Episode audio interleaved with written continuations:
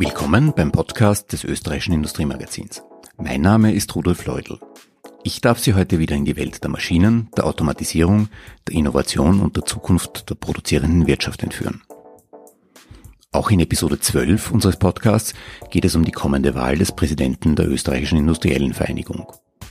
Wir bringen diesmal ein Gespräch, das Autor Daniel Poselt mit dem Maschinenbauunternehmer Georg Knill geführt hat. Knill tritt am 18. Juni an, um den IV-Präsidenten Georg Kapsch zu beerben. Auf dem Ticket Knills kandidieren Infineon Österreich-Chefin Sabine Herrlichka und Böhringer Ingelheim-Chef Philipp von Lattorf als Stellvertreter. Mit seinem Bruder Christian, der Obmann der metalltechnischen Industrie ist, leitet Georg Knill seit 2002 die familieneigene steirische Knill-Gruppe. Was als Klingenschmiede im Jahr 1712 begonnen hat, ist heute ein Unternehmen mit mehr als 2200 Mitarbeitern und 336 Millionen Euro Umsatz im Jahr. Wie formte Knill, der schon in frühester Kindheit den Wunsch verspürte, einmal im väterlichen Betrieb zu arbeiten, das Unternehmen zu einem Global Player? Wie lebt der 47-jährige unternehmerische Verantwortung in Zeiten der Corona-Pandemie? Und warum glaubt er, der beste Kandidat für die Aufgabe des IV-Präsidenten zu sein? Fragen, die Knill in unserem Podcast beantwortet. Noch ein Hinweis. Neben Knill stellen sich auch Ex-Föst-Chef Wolfgang Jeder und der Vorarlberger Martin Ohneberg der Wahl. Mit Martin Ohneberg habe ich bereits in der vergangenen Woche gesprochen. Das Interview mit ihm finden Sie in Episode 11 unseres Podcasts. Und jetzt, ohne weitere Verzögerung, viel Spaß beim Vermehren der gewonnenen Einsichten mit Georg Knill im Podcast des Industriemagazins.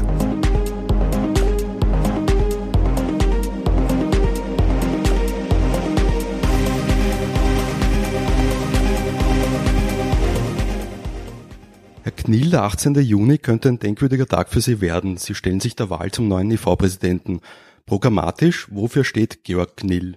Zum einen einmal herzlichen Dank für das Gespräch. Ich freue mich da hier mit Ihnen meine Überlegungen und Gedanken äh, zur IV-Präsidentschaft teilen zu können. Ich stehe für Erfahrung. Industrie ist ganz klar in meinen Genen, in meiner DNA verankert. Mit über 300 Jahren Unternehmensgeschichte äh, bin ich durch und durch Unternehmer. Ich stehe für Entwicklung. Ich sehe vor allem mit den Mitgliedern der Industriellen Vereinigung eine unheimliche Kraft, ein unheimliches Wissen, mit dem ich gemeinsam den Industrie- und Technologiestandort Österreich in einer starken Europäischen Union eingebettet zu den Top-Wirtschaftsregionen weiterentwickeln möchte. Und zum Dritten, ich stehe für Engagement bin seit vier Jahren nun Präsident der Industriellen Vereinigung Steiermark. Ich bin seit zehn Jahren im Bundesvorstand der Industrie Österreich mit aktiv. Seit über 23 Jahren engagiere ich mich aus tiefster Überzeugung heraus für die Interessensvertretung der Industriellen Vereinigung. Ihr Bruder ist Obmann der metalltechnischen Industrie. Äh, Sie sind seit 2016 EV Steiermark Präsident. Woher kommt denn dieses Engagement abseits des eigenen Unternehmens? Ich glaube, das haben wir von zu Hause aus mitgenommen aus dieser unternehmerischen, gesellschaftlichen Verantwortung, die wir ja alle als Unternehmerinnen und Unternehmer mit uns tragen. Nämlich der starke Wille zu gestalten, zu tun, anzupacken, einfach Dinge zu machen. Und daher ist für mich die Industriellenvereinigung die ideale Plattform, die ideale Organisation, Rahmenbedingungen, Standortbedingungen bestmöglich zu gestalten. Das ist mein Zugang, das ist mein Anspruch und dafür stehe ich auch. Mhm. Ihr Bruder Christian und Sie leiten äh, in zwölfter Generation die steirische Knillgruppe. Äh, bei wem von Ihnen beiden war denn als Kind der Wunsch, den Familienbetrieb zu übernehmen, stärker ausgeprägt? Ich glaube, bei mir war es durchaus schon wesentlich früher klar, dass ich hier in die zwölfte Generation der Familientradition einsteigen möchte. Ich kann mich gut erinnern als Kind, ich habe meine Hausübungen immer schon am Schreibtisch von meinem Vater gemacht, ähm, bin eigentlich hier mit aufgewachsen. Für mich ist Industrie etwas ganz Selbstverständliches und war nachher eben auch bei der Wahl meiner technischen Ausbildung als Maschinenbau, Wirtschaftsingenieur der HTL auch klar vorgegeben, dass ich noch eigentlich sehr, sehr gerne im Unternehmen tätig werden möchte. Sie haben mit Ihrem Bruder ein ziemlich rigoroses Aufgabensplitting im Unternehmen verankert. Äh, er leitet das Segment Energy, Sie der Maschinenbauer den Bereich Technology und beide entwickeln Sie ihre Bereiche weiter. Ist das das Ergebnis einer geschickten Übergaberegelung Ihres Vaters Gunther im Jahr 2001? Also seit 18 Jahren, 2002 war die Übergabe, tragen nun mein Bruder und ich gemeinsam die Verantwortung für diese Knillgruppe. Wir haben damals die Gruppe mit circa 90 Millionen Euro und 800 Beschäftigten übernommen. Wir sind heute, 18 Jahre später, über 2200 Beschäftigte in 17 Ländern mit 30 Gruppenunternehmen präsent und tätig und erwirtschaften einen Umsatz von über 330 Millionen Euro. Warum dieses Wachstum so gut gelungen ist, ist ganz klar in, mit unseren guten, starken Grundsätzen. Die Übergabe hat 2002 hervorragend funktioniert. Wir wurden immer dafür gelobt und auch immer wieder gefragt, wie konnte diese Übergabe so rund, so klanglos erfolgen. Es war schlicht und einfach die Entscheidung unseres Vaters Gunter Knill zu sagen, ich übertrage die Verantwortung an uns beiden, Christian und Georg, und hat sich nachher von einem Tag auf den anderen wirklich auch zurückgezogen und zurückgenommen. Welchen Wert hat denn für ein derart globalisiertes Unternehmen noch die regionale Verwurzelung? Also eine ganz hohe. Äh, wir sind natürlich aus Weiz, aus der Oststeiermark äh, groß geworden und jetzt in fast der ganzen Welt tätig und präsent. Die Heimat ist natürlich ein ganz wichtiger äh, Punkt. Wir sind hier groß geworden, wir sind hier aufgewachsen. Wir tragen natürlich unternehmerische Verantwortung. Wir sind verantwortlich für unsere Mitarbeiterinnen und Mitarbeiter und deren Familien. Vor allem in der Region, wo wir auch selbst leben, es sind ja viele bekannte Freunde im Umfeld, die bei uns arbeiten, die wir aus der Schule kennen, die ich beim Einkaufen treffe. Das ist unternehmerische Verantwortung, wie ich sie lebe, wie ich sie sehe. Und bekanntlich ist das Hemd näher als der Rock. Und somit waren viele unserer Entscheidungen immer für eine Stärkung der heimischen Produktionsstandorte, für einen Ausbau der heimischen Produktionsstandorte, um eine möglichst hohe Arbeitsplatzsicherheit und Ausbau der Arbeitskräfte hier auch zu gewährleisten. Und das ist uns sehr gut gelungen. Bleiben wir bei Austrofirmen. Mit Corona kehrt die alte Frage zurück, wie viel Einfluss Investoren aus dem Ausland bei heimischen Unternehmen eigentlich nehmen dürfen. Braucht es einen wirksameren Schutz vor dem Ausverkauf, etwa in China? Also ich glaube, da müssen wir äh, definitiv äh, viel sensibler umgehen, äh, wie es in der Vergangenheit passiert ist, leider. Hier waren wir zu naiv zu glauben, dass wir mit China einen starken Handels Partner und Wirtschaftspartner haben. Wir sehen ganz klar, wie sich China politisch wie auch wirtschaftlich zu einer der jetzt mittlerweile bereits führenden Wirtschaftsnation der Welt entwickelt hat, mit einem Wertesystem, das nicht dem europäischen Wertesystem entspricht, äh, mit Methoden, die nicht unserer Ethik entsprechen und vor allem mit der Gefahr, dass wir Technologien an äh, China und auch andere Länder äh, verkaufen und damit in Abhängigkeiten geraten, die Europa, und das haben wir jetzt auch in dieser Krise von Corona gesehen, nachher abhängig machen und ja hier eingeschränkt nur selbstständig agieren können. Und das ist jetzt ein guter Anlass, eine gute Gelegenheit, hier gegenzusteuern. Wir müssen uns auf europäischer Ebene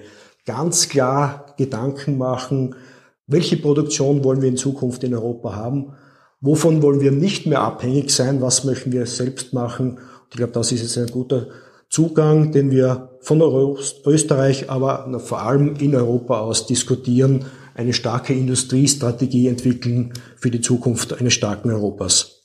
Der scheint der IV-Präsident Georg Kapsch hat ja in einem Interview auch gemeint, dass Europas Haltung zu weich sei in diesem Punkt. Haben Sie Ideen, wie man da im Wettbewerb der Systeme nicht weiter ins Hintertreffen geraten kann? Na, wir sind äh, sicherlich noch nicht ins Hintertreffen geraten. Wir müssen aufpassen, dass es passiert.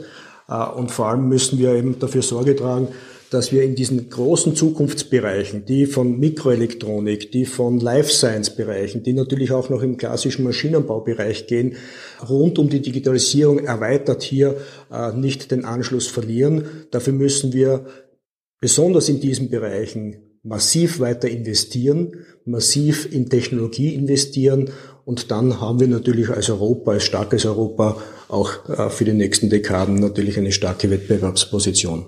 Der Brexit offenbarte Bruchlinien innerhalb Europas. Äh, Corona stellt die Union jetzt ebenfalls auf eine harte Probe. Ist die europäische Idee gefährdeter denn je?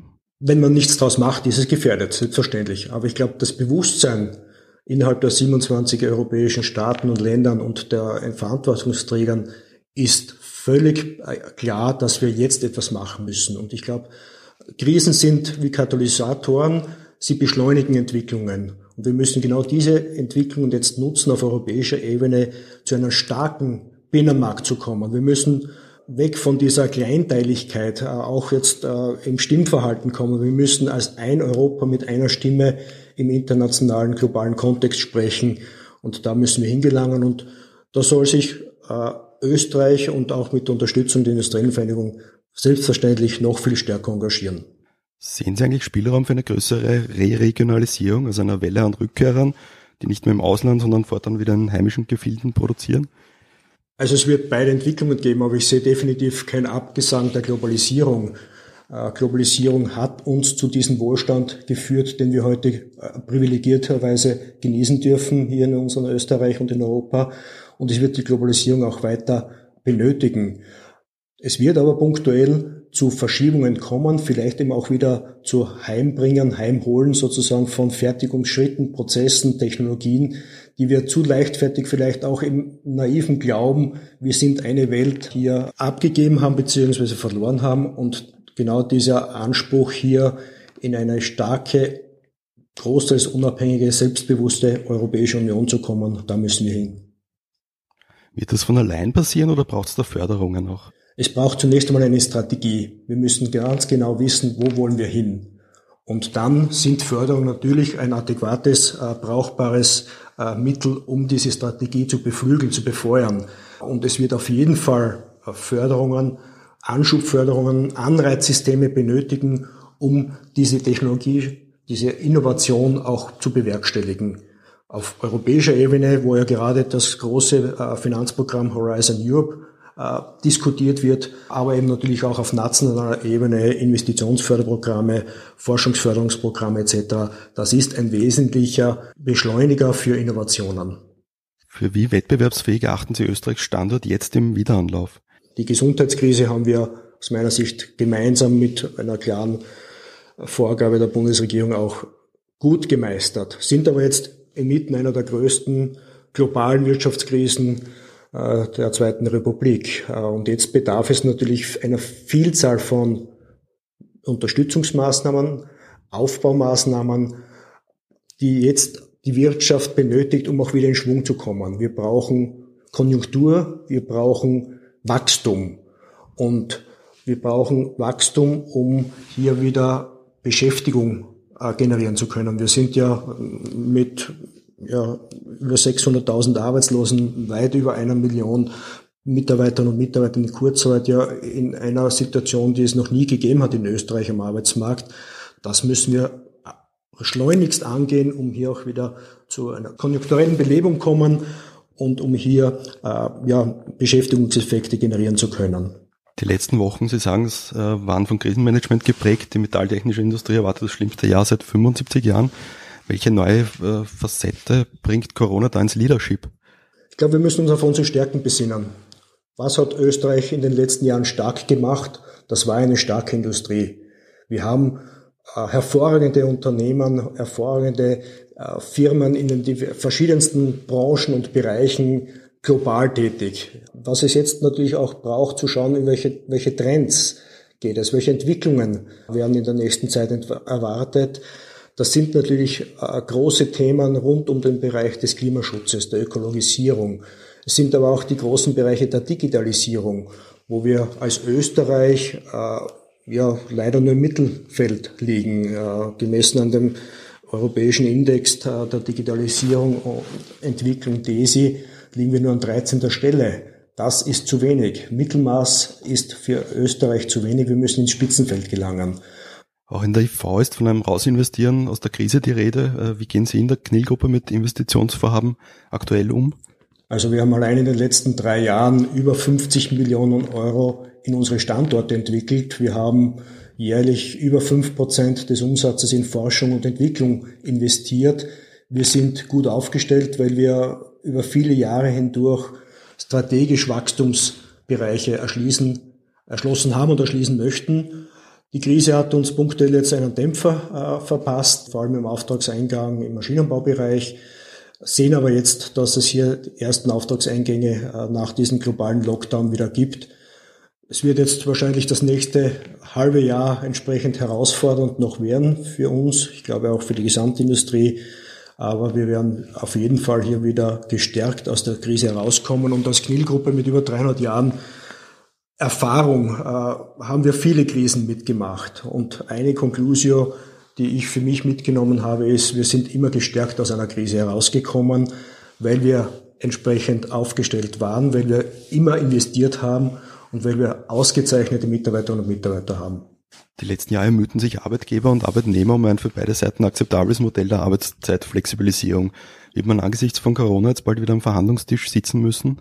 Ich meine, es hat diese Krise ja durchaus eindrucksvoll gezeigt, was auf einmal alles möglich ist. Nicht nur im Bildungsbereich, Stichwort Distance Learning, sondern auch vor allem in der Industrie, in der Wirtschaft mit den Homeoffice-Bereichen. Es sind hier neue Formen der Zusammenarbeit plötzlich entstanden und daraus ergeben sich beiderseits Arbeitgeber wie auch Arbeitnehmerseitig durchaus Wünsche, Arbeit generell neu zu gestalten, zu reformieren.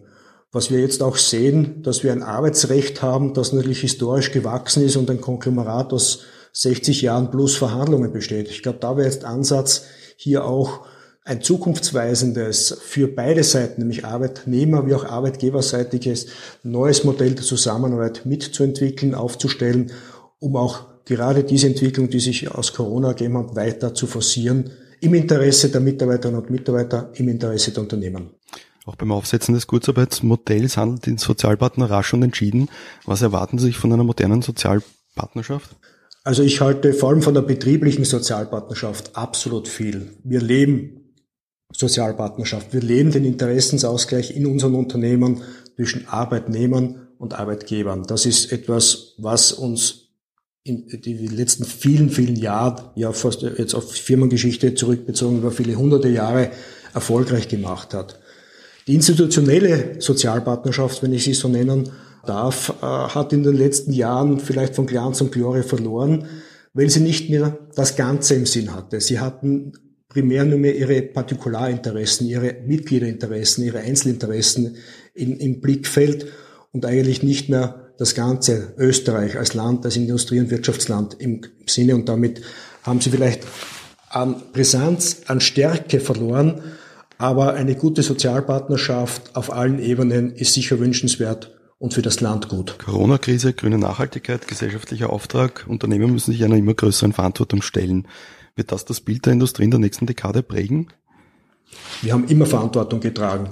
Industrie in Österreich ist ein wesentlicher Erfolgsfaktor und ein wesentlicher Faktor für den Wohlstand, den wir in unserem Land leben dürfen. Daher wird es auch weiterhin eine starke Industrie brauchen. Und wir haben uns in der Vergangenheit dazu committed und werden das auch in der Zukunft tun. Und wir haben Veränderungen, Transformationen immer wieder erlebt. Wir haben sie auch immer wieder erfolgreich bestritten. Und daher bin ich auch zuversichtlich, dass wir diese neuen Entwicklungen mit einer starken Industrie in Österreich auch erfolgreich bewerkstelligen können. Haben Sie ein unternehmerisches Vorbild? Also da fällt mir natürlich äh, mein Vater Gunter Knill ein, äh, der für mich immer Vorbild war und Vorbild ist. Schlichtweg aus dem Grund heraus, dass er aus diesem Einzelunternehmer Mostorf, das zehn, Jahr, zehn Generationen lang hier tätig war, durch unternehmerischen Spürsinn, durch unternehmerisches Glück, aber eben auch durch Strategie hier eine Unternehmensgruppe formiert hat, durch Zukäufe, durch Firmengründungen, die wir 2002 übernehmen durften. Aber wenn ich so zurückblicke, ist eigentlich meine ganze Vorfahrenschaft, also elf Generationen zurückgehend, äh, vorbildhaft für mich. Denn jede Generation steht immer vor großen Herausforderungen. Wir haben viele Krisen erfolgreich überleben können. Wir haben uns ständig verändert. Sie haben es angesprochen, wir sind aus einer Klingenschmiede hervorgegangen, dann haben wir landwirtschaftliche Produkte gefertigt, dann sind wir im Energiebereich eingestiegen, wir sind heute in Technologien äh, der modernen Lithium-Ionen-Batterienfertigung drinnen, wir beschäftigen uns jetzt mit äh, ökologischen Themen, der Wasseraufbereitung, der Brennstoffzellentechnologie etc. etc. Das ist auch etwas, was ich meinen Mitarbeiterinnen und Mitarbeitern immer sage. Ich weiß nicht, welche Produkte und Dienstleistungen wir in Zukunft produzieren. Ich weiß nur, es wird etwas anderes sein. Als Vater von zwei Töchtern, was erwartet der Unternehmernachwuchs von Ihrer Managergeneration? Tempo bei der Umsetzung des Green Deals? Das merke ich natürlich bei meinen beiden Töchtern, aber grundsätzlich, wenn wir mit Jugendlichen sprechen und wir haben auch sehr früh wie diese äh, Fridays for Future Demonstrationen auch in Österreich aufgekommen sind, haben wir die Veranstalter dieser äh, Demonstrationen zu uns eingeladen in die industriellen Vereinigung Steiermark. Wir haben mit Vertretern der Industrie mit ihnen gesprochen. Wir wollten verstehen, was sind ihre Sorgen, was sind ihre Beweggründe, die für uns nachvollziehbar waren. Wir haben aber auf der anderen Seite ihnen auch ganz klar näher gebracht, was hat die Industrie bis dato bereits geleistet. Wir haben ihnen auch ganz klar erklärt, dass es wesentlich besser ist, eine Tonne Stahl in Österreich zu produzieren oder eine Tonne Zement aus klimatechnischer Sicht als woanders in dieser Welt und haben ihnen auch klar gemacht, was wir alles vorhaben und dass wir ganz klar diesbezüglich auch committed sind. Und der Weg dorthin, die Lösung heißt Technologie. Innovationen, Technologie und daher auch unser Appell an die Jugend in Richtung Technik, technologische Ausbildungen zu gehen und hier aktiv einen Beitrag zu leisten, diesen Wandel herbeizuführen. Von Ihrem Bruder ist überliefert, ganz gerne in den Bergen unterwegs zu sein. Wo wird es Georg Knill nach der geschlagenen IV-Wahl hinziehen? Ich, ich bin ein freiheits-naturliebender Mensch. Äh, ich bin ebenfalls gerne im Wald unterwegs, wahrscheinlich nicht so hoch in den Bergen. Da bin ich, da unterscheide ich mich von meinem Bruder sportlicher Natur. Ich bin im Garten sehr gerne. Ich habe eine kleine Landwirtschaft, wo ich Dammwild züchte. Ich habe ja ein, ein Hobby. Ich nenne es durchaus Hobby auch zum Wiederwählen meiner lieben Ehefrau hier mit einem Gasthaus vor zwei Jahren angetan. Das sind so Ausgleichsthemen, die ich äh, in meiner spärlichen Freizeit mache. Primär, wenn ich zu Hause bin, verbringe ich die Zeit mit meiner Familie, äh, mit meinen Freunden äh, mit, und dann ist der Tag eigentlich auch schon gut verbracht. Herr Knill, vielen Dank für das Gespräch und alles Gute für die Wahl. Herzlichen Dank für das Gespräch. Alles Gute. Wiederhören. Das war der Podcast des österreichischen Industriemagazins. Vielen Dank fürs Zuhören. Produziert wird unsere Sendung von Matthias Bernhold, Michaela Holly und Rudolf Leudl. Zu finden sind wir auf den gängigen Podcast-Plattformen. Wir freuen uns über eine Online-Bewertung dort und oder über Feedback. Bitte an podcast.industriemagazin.at.